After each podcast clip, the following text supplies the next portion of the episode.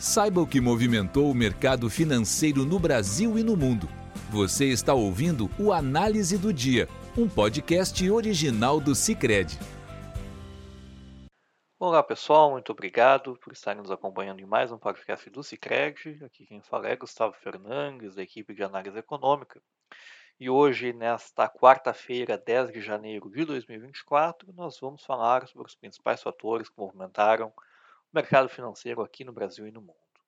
Com a agenda esvaziada, tanto aqui quanto lá fora, uh, os mercados reagiram bastante a falas de dirigentes dos bancos centrais, né, tanto nos Estados Unidos quanto aqui no Brasil. Começando pelo cenário internacional, o dirigente do Fed de Nova York, o John Williams, uh, deu uma declaração que acabou impactando bastante no mercado de juros americano. Ele defendeu uh, uma política monetária uh, mais restritiva, que ela fique patamar contracionista durante algum tempo, quando fez comentários e notou que o trabalho, na visão dele, né, o trabalho de levar a inflação para a meta, ainda não acabou. Ah, com isso, o juro americano de 10 anos uh, chegou a subir 3 bips, né, passando de um rendimento de 4,01% com rendimento de 4,04% no final da tarde de hoje e as bolsas de Nova York tiveram uma contenção no seu ritmo de alta, mas mesmo assim encerraram com ganhos os dias de hoje. Apesar disso, as apostas ah, do mercado financeiro continuam sendo majoritárias para os cortes de juros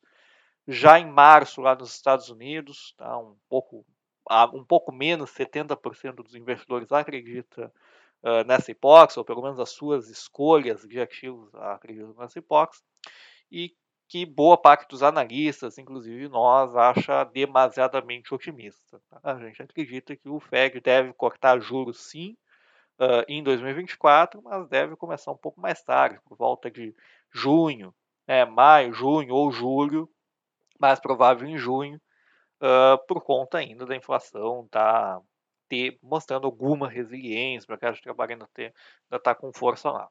Amanhã a gente deve ter divulgado a inflação nos Estados Unidos, o CPI. A projeção dos analistas é um avanço de 0,2 na inflação mensal, um pouco mais alta que a inflação divulgada em novembro, mensal divulgada em novembro foi de 0,1%.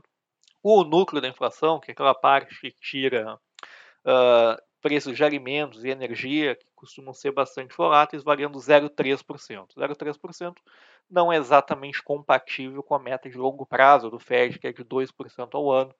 Portanto, o trabalho uh, de levar a inflação para a meta, de fato, não foi uh, terminado ainda, conforme uh, lembrou o diretor do Fed de Nova York mais cedo. A gente também teve uma queda nos preços do petróleo no mercado internacional, o mercado, o petróleo dúctil Brent, por exemplo, caiu 1% o seu preço, por 76 dólares e 80 centavos, isso depois que o, o Departamento de Energia uh, norte-americano divulgou os seus estoques uh, de combustíveis, tá? e mostrando que eles atingiram patamares relativamente confortáveis. Com isso, o mercado de petróleo deixou um pouco as tensões do Oriente Médio de lado e o preço recuou um pouco. Tá? E também uh, a gente viu uma perda de força do dólar no mercado de divisas, né? o índice DXY, que mede o dólar contra seis moedas fortes, recuou 0,2% na tarde de hoje, tá? o que acabou tendo efeito sobre o real também. Aqui no Brasil, uh, com o noticiário também meio esvaziado, os juros futuros ficaram praticamente parados. Tá? Talvez o, a espera do CPI a, nos Estados Unidos, a espera do IPCA, a nossa inflação amanhã, tenha deixado os investidores um pouco mais calmos. A tá? nossa projeção para o IPCA amanhã é de uma alta de 0,49% na variação mensal, alta bastante expressiva por conta de alguns itens que devem ter uh, elevação sazonal agora em dezembro, uh, mas isso não deve impedir da inflação terminar dentro da meta, dentro do intervalo da meta 2023, depois de dois anos fora da meta. Tá? O, O, nossa projeção para o IPCA em 2023, fechado no ano, é 4,5%.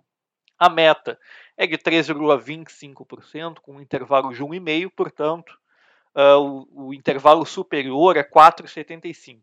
4,5% fica abaixo de 4,75% e, portanto, a inflação vai terminar dentro da meta em 2023. Tá? Uh, esse dado tá, ele mostra que a gente pode estar tendo, vendo né, o final da dissipação daqueles efeitos da Covid, depois da guerra da Rússia e Ucrânia, caminhando para o final desse ciclo. Um dado desse, desse tipo, a depender da composição do IPCA, deve contribuir para reforçar a nossa projeção de que a Selic deve caminhar rumo aos 9% agora em 2024. Também teve destaque a fala do diretor do Banco Central, Jogo Guilhem, num evento organizado por um banco americano.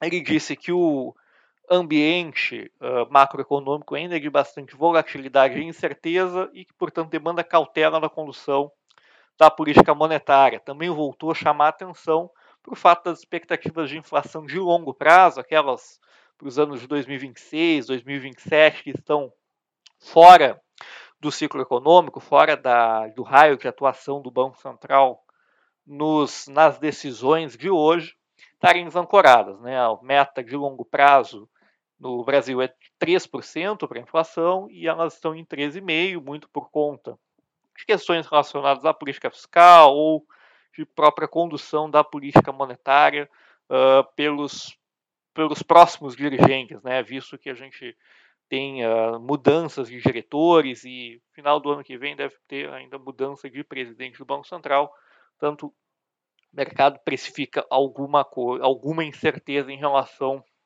a esses, a esses fatores. Tá? Uh, a gente também teve uma queda no Ibovespa no dia de hoje, de meio por cento, aos 130 mil pontos e uma queda no dólar também, tá? uma baixa de 0,3% aos R$ 4,89. Com isso, nós encerramos o nosso podcast de hoje. Eu agradeço pela audiência e nós nos encontramos amanhã. Você ouviu o Análise do Dia, um podcast original do Cicred. Até a próxima!